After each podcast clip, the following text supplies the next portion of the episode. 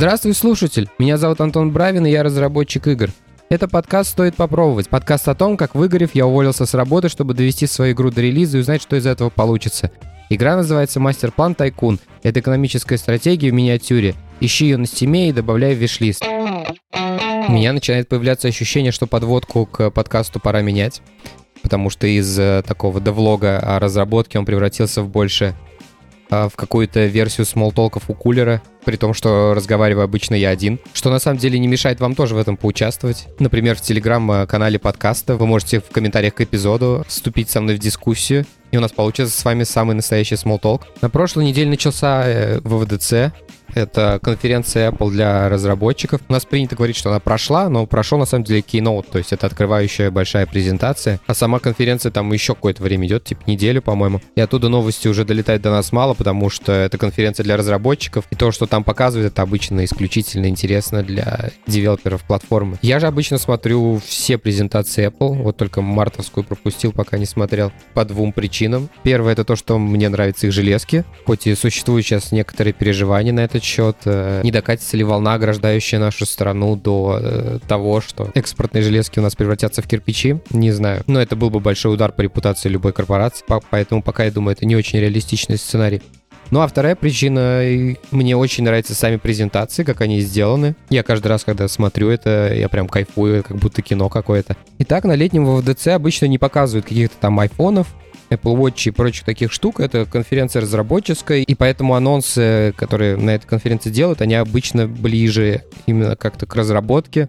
На счет эти конференции всегда какие-то большие ожидания, поэтому когда Apple показывает киноуты, и у них не очень много возможностей срулить куда-то влево-вправо. Я помню, однажды была какая-то презентация года два назад, не помню, тоже в ВДЦ, как раз для разработчиков, и там показывали очень много крутых э, девелоперских штук, но люди вообще не поняли, они думали, им сейчас там новый iPad покажут, а им показывают там про новый IP или еще что-то, про какой-то софт. В общем, Батхерта было много тогда. Ну, в контексте, конечно, вот этих двух дней самой презентации после нее, естественно, все потом забыли про это.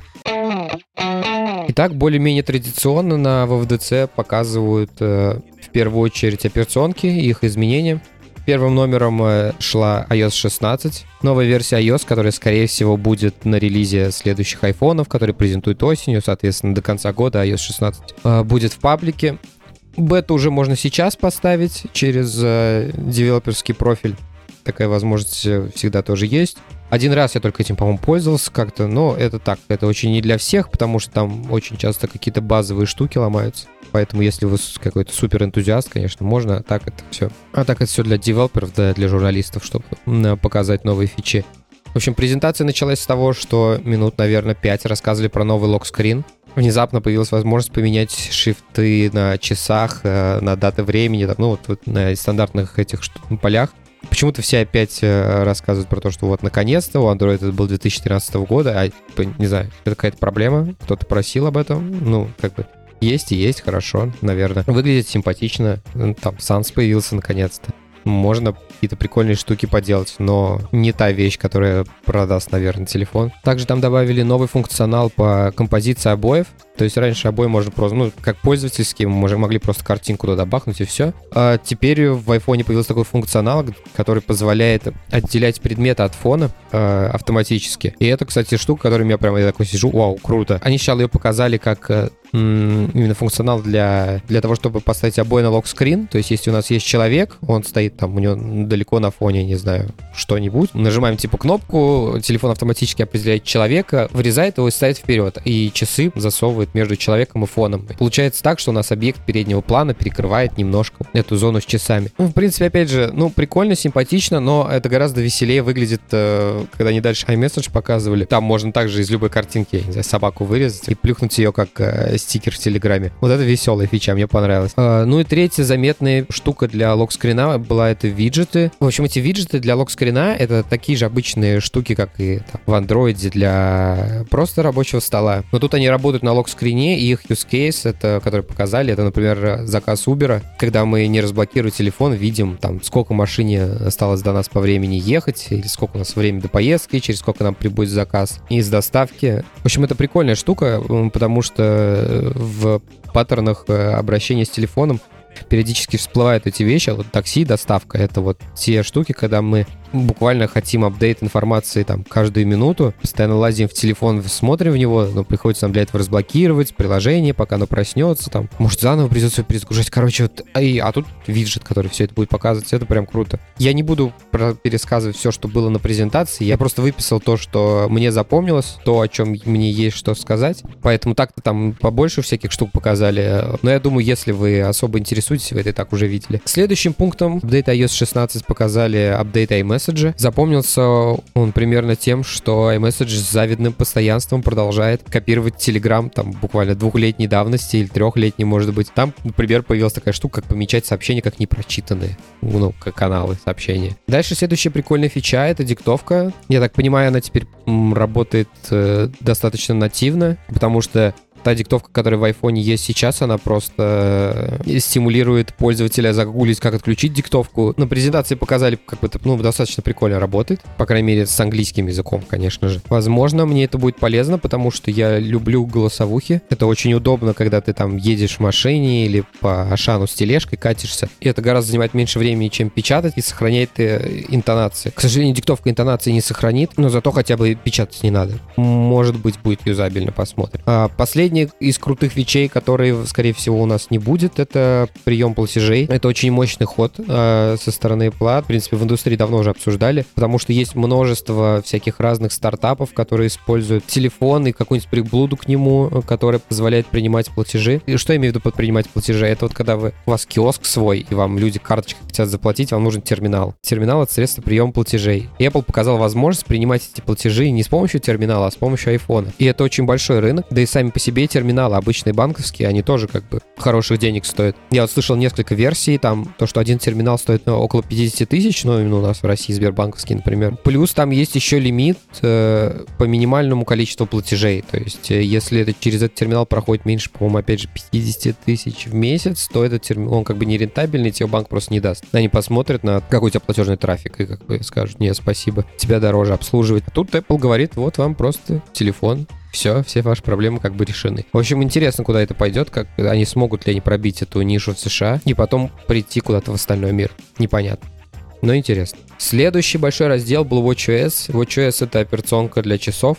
И, в принципе, уже довольно давно понятно, что Apple Watch превращается в спортивный и фитнес-аксессуар. Поэтому, как всегда, все, что показывает, это один фитнес. Он там, теперь у него какие-то новые алгоритмы подсчета там, бега. Если по хардкору как бы не угорать на эту тему, то как бы сложно сказать. Ну, считает и считает там. Мне вот надо, чтобы он шаги с пульсом посчитал, и все. Да, там то, что он стал их считать на 10% лучше, да, ну, мне не знаю, как-то все равно. Добавился режим сна, наконец-то. Очень долго их просили это сделать. Пару десятков приложений есть в App Store, Одно я даже покупал, пользовался им. Люди, подписанные на мой инстаграм, возможно, помнят этот мой эксперимент со вставанием в 5 утра. Теперь оно встроенное в часы. Ну, отлично, наконец-то. И еще один пункт, который мне запомнился, он про таблетки. Почему-то он в разделе свой чест, но, по-моему, это кросс-платформенная штука, в смысле вот это приложение здоровья, оно все там хранится. И часы как бы тут не обязательно. Там надо пропить какой-то курс таблеток, например, и чтобы постоянно не забывать, там, вот у меня у мамы, у нее 700 будильников в телефоне, которые напоминают о том, когда таблетки кипить какие. С новой операционкой мы можем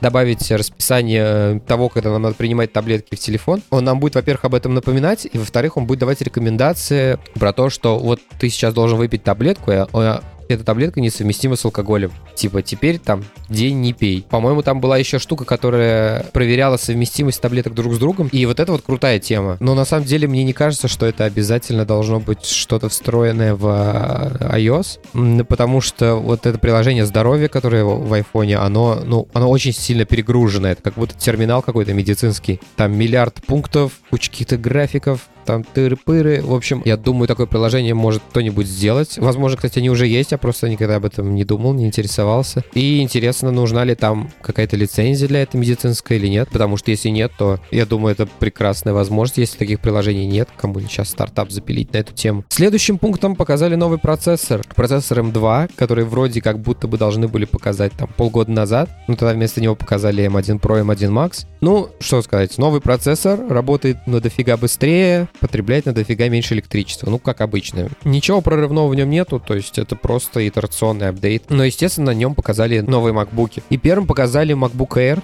13-дюймовый. И вот тут я задержал дыхание на какой-то момент, потому что я люблю маленькие ноутбуки, но я ненавижу Air за его дизайн. То есть буквально вот прям в 2011 что году его показали. И вот этот вот скос в сторону трекпада, такой острый, и прям мне это, мне это никогда не нравилось. Ужасно выглядел MacBook Air. А вот плажи презентации все такие, когда там что-нибудь из тени возникает. И он, когда он выехал первый раз, там показывают его форму. И у меня прям промелькнула на мгновение надежда, что наконец-то, возможно, это будет первый Air, который я захотел бы себе купить. Потому что у него не было этого скоса. Вся его нижняя часть похожа на кусок вот новой прошки, которая просто только тоньше. Но проблема в том, что он выехал правой частью, и с правой стороны там был только один мини-джек. И это прям... А, я знаю, некоторые люди не разделяют этой моей позиции, но когда Apple первый раз показали, по-моему, в 2016 году э, вот эти макбуки с тачбаром, где только Type-C э, слоты были, и когда он у меня появился, есть у меня MacBook 2017,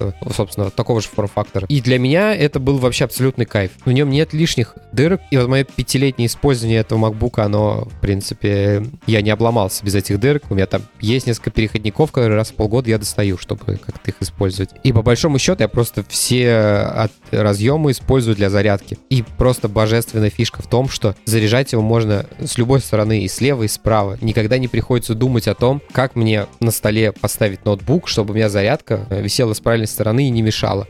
Я помню, когда я там был студентом, 20-летним, у меня был этот гигантский ноутбук, типа за 20 тысяч, какой-нибудь Asus 4-килограммовый. И у него зарядка была там слева, у кого-то была справа, у кого-то она просто сзади в торце была. И каждый раз, подходя к столу, тебе приходилось выбирать, как ты должен с какой стороны сесть, чтобы у тебя зарядка там не делала три петли вокруг стола, чтобы дотянуться до розетки. И когда первый раз Apple сказали, что можно без этого на самом деле жить, я был просто счастлив. И на самом деле все последние пять лет я просто кайфую кайфую от этого. И поэтому я достаточно сильно расстроился, когда они показывали э, новые макбуки, ну не в этот раз, а вот когда там год назад, показывали новые макбуки с возвращенным MagSafe. У меня такой, ну, господи, опять эта фигня. То есть вот у меня, например, ноутбук стоит слева на столе, и вот до него питание мне надо протягивать вот вокруг, чтобы оно загибалось. Ну, я не хочу.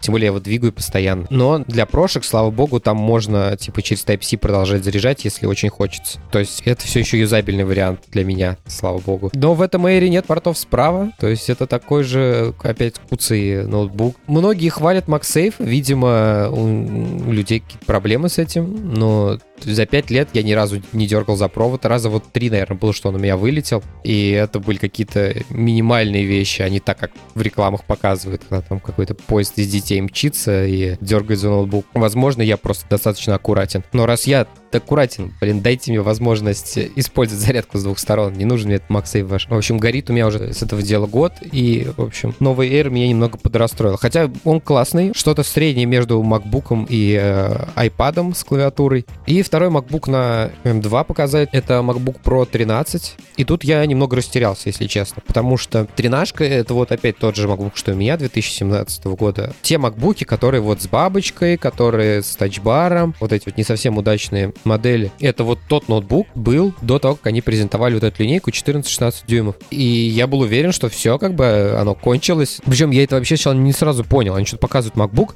при том, что они очень там прикольно был сделан, был сделан тизер, они не показали клавиатуру вообще, и типа тачбар, они его показывают только сбоку или с фронта. Но я заподозрил, что что-то не так, когда они показали цену, потому что MacBook Air стоил от 1200 долларов, MacBook Pro стоил от 1300 долларов. И я думаю, что-то не то. Потому что это очень дешево. Я помню, что ноутбуки, которые были год назад, были по 2000 долларов. Ну, минимум. У меня сначала, конечно, закралась мысль, что за год, типа, наладили производство так, что компонентная база на 50% подешевела. Но это бред какой-то. Но вот я уже после презентации полез выяснять, что это такое, и тогда я уже понял, что это старый MacBook, который просто новый процессор вставили, и он отличается там нормально. У него там, типа, дисплей другой, а дисплей это, наверное, половина стоимости всей железки. Ну и в итоге ни тот, ни другой MacBook, они как бы, ну, не для меня. Ну, будем ждать следующих. Вроде как к концу года Сейчас какой-то инсайдер заявил, что 14-16 апдейт должен подоспеть. Либо в конце этого года, либо в начале следующего. Судя по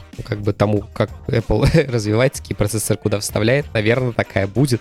Это такой был разрез презентации, то есть у нас две операционки был, потом процессор, потом два ноутбука, и теперь опять операционки две. И, значит, сначала это macOS. Там тоже показали всяких разных э, штуковин, дрюковин. Первая штука, которая меня впечатлила, это Stage Manager это такой некий вид альтаба, окно, с которым мы работаем, занимает большую часть экрана, а все остальные окна, они находятся слева и так повернуты немного под углом. И как раз напоминает подобие э, театральной сцены. Если мы со сцены будем смотреть в зал, у нас как бы зал основной он спереди с нами, но есть еще балконы слева и справа. Вот как бы, видимо, отсюда это название.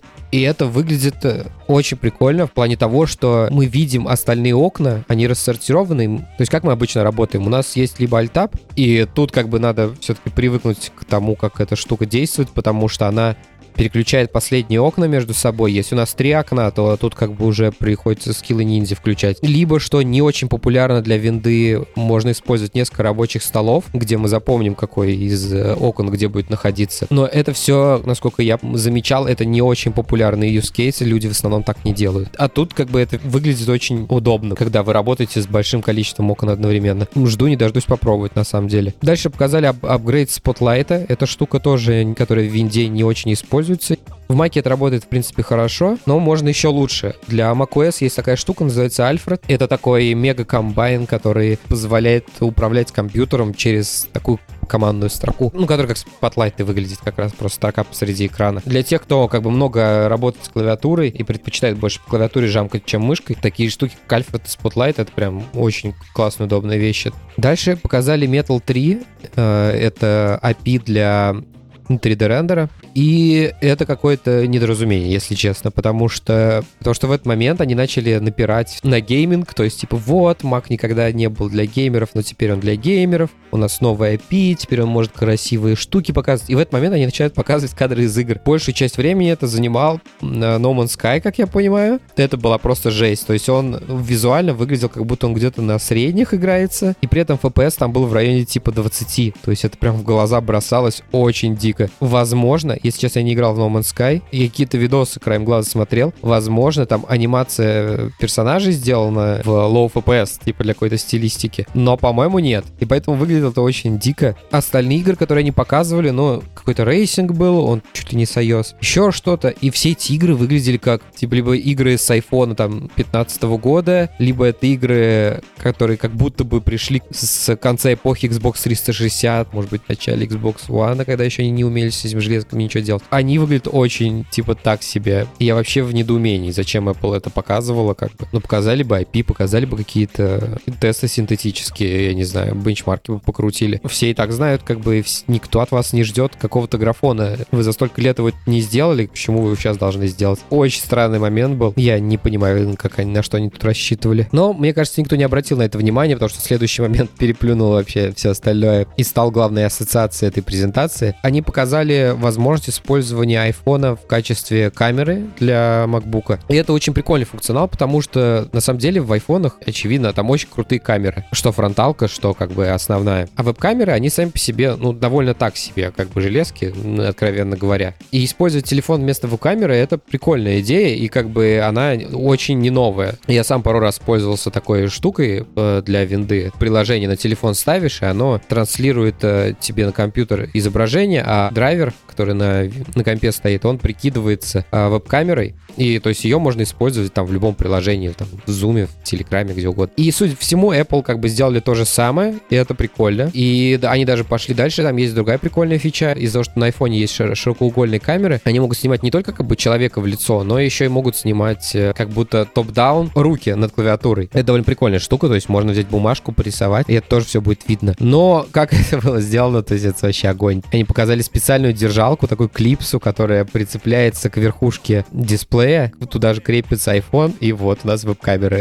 И это настолько кринжово выглядело, что все, естественно, обшутили сразу этот момент. В общем, не знаю, меня немножко пугает это изобретение, если честно, потому что Я помню опять вот эта история из эпохи вот этих ноутбуков за 20 тысяч. Я несколько раз встречал э, машины, у которых был очень сильно расшатан кронштейн, который держал экран. Людям приходилось ставить дисплей под нужный угол, иначе дисплей падали просто. Ну, ноутбук, крышки падали просто либо назад, либо вперед. Я такой несколько раз встречал, но, естественно, это как бы было давно, с, с дешевой техникой, и как бы это были студенты, которые их разламывали. Не знаю, мне кажется, вот дисплей от MacBook, он весит раза в два меньше, чем iPhone, и удерживать этот iPhone на себе, мне кажется, это задача приличная такая. В общем, не знаю, насколько это будет э, надежно. Конструкция выглядит как просто китайская нашлепка какая-то. Ну и завершающим пунктом конференции был iPadOS, и он, как всегда, известен тем, что про него практически нечего рассказать. То есть у iPad сейчас очень узкая ниша, которая Apple ее пиа- его пиарит. Плюс еще про iPad обычно как бы рассказывают в конце. У него очень похоже на то, что там шаринг код с iOS, и большинство фишек, которые показывают там, обычно показали уже в разделе про iOS. И поэтому, ну, мне вообще нечего сказать про, про iPadOS, если честно. Вот на этом и закончился двухчасовой кейноут. Будем ждать новых макбуков в следующем году, видимо. Поделюсь этой недели. Это кино. А, первый фильм это «Отряд самоубийц», вот новый 2021-2022 года, где-то так. Возможно, вы помните уже такой фильм 2016 года, который тоже называется «Отряд самоубийц». И он провалился, у него там народ он Tomatoes 26%. Там, в общем, все было плохо, и э, смотрите этот фильм э, стоит сейчас только ради какой-то исторической ретроспективы. Так вот, вышел новый отряд самоубийц, я проверил, в 2021 году, в прошлом году он еще появился. И это очень забавный мышап. Сначала кажется, что это как будто бы тот же сюжет, а, там с какими-то теми же персонажами, с некоторыми или нет, что и в фильме 16 года. Там также Марго Робби играет Карли Квин, там этот чувачок вояка такой же, предводительница всей этой бригады та же. И кажется, что как будто бы это вот та же фигня. Ну, когда сюжет начинает свое движение, понимаешь, что это другая абсолютная история. И этот фильм, он даже немного смеется над предыдущим предыдущим фильмом. В общем, фильм, в принципе, окей, если вы никогда DC до этого не смотрели. Ну, не тот, конечно, фильм, с которого стоит начать. Ну, можно посмотреть. Но если вы смотрели предыдущий «Отряд самоубийц», то посмотреть этот будет э, фаново, это точно. И вторая, поделюсь-ка, это «Очень странные дела». Вышел четвертый сезон. Ну, как вышел он? Какое-то время шел, просто мы наконец до него добрались. И это просто разлом, то есть это э, «Очень странные дела». Мы как-то очень тяжело стартовали, когда смотрели. Мы посмотрели, по-моему, первую серию и забросили там на три месяца. И только потом дали э, второй шанс. И после этого, когда втянулись, это, это просто э, отличный сериал. Ну, я не знаю, как вы могли не знать про «Очень странные дела». Мне кажется, это тот сериал, который сделал Netflix Netflix. И в четвертом сезоне они абсолютно абсолютно точно не сбавляют. Там сразу три параллельных сюжетных линии, развивающиеся, которые потихоньку сходятся в одну к самому концу. И там очень странный формат выбран. Там всего 9 серий, и они разделены на две части. Ну, судя по Википедии, там написано часть первая. Это первая-седьмая серия, часть вторая, восьмая, девятая серия. И вот восьмая, девятая серия выходит 1 июля. Даже несмотря на предыдущие три сезона, они вот за эти семь серий умудряются все равно очень круто накачивать. В общем, мы с большим удовольствием посмотрели э, первые семь серий, и что прикольно, вот эта разбивка, в ее смысл, видимо, откроется в следующих двух сериях. То, что весь накал страстей они как бы до седьмой части довели, объяснили, большую часть сбросили, и вот теперь нам предстоит э, как бы в последних двух сериях финальная разборка всего этого дела аж на две серии. Видимо, и тут и какая-то инновация произошла в том, как это все на серии пилить. В общем, ставим лайк четвертому сезону. Если вы не смотрели вообще очень странные дела, то вот три лайка сериалу. Обязательно начните его смотреть прямо сегодня. Ну или завтра. Все еще продолжаем выражать благодарность подписчикам на сервисе Boosty. Большое спасибо всем, кто поддержит выход этого подкаста, а конкретно пользователю с ником Настя, а также другим подписчикам на другие более мелкие суммы. Спасибо вам большое, это очень приятно и мотивирует. На этом у меня все. Спасибо, что были со мной на протяжении всего выпуска. Ставьте оценки и оставляйте отзывы на тех площадках, где вы слушаете подкаст. Тогда его смогут услышать большее количество людей. Также, если вам понравился этот эпизод, расскажите о подкасте своим друзьям. Я буду за это помочь им благодарен. Такие дела. До следующего эпизода. Пока. thank you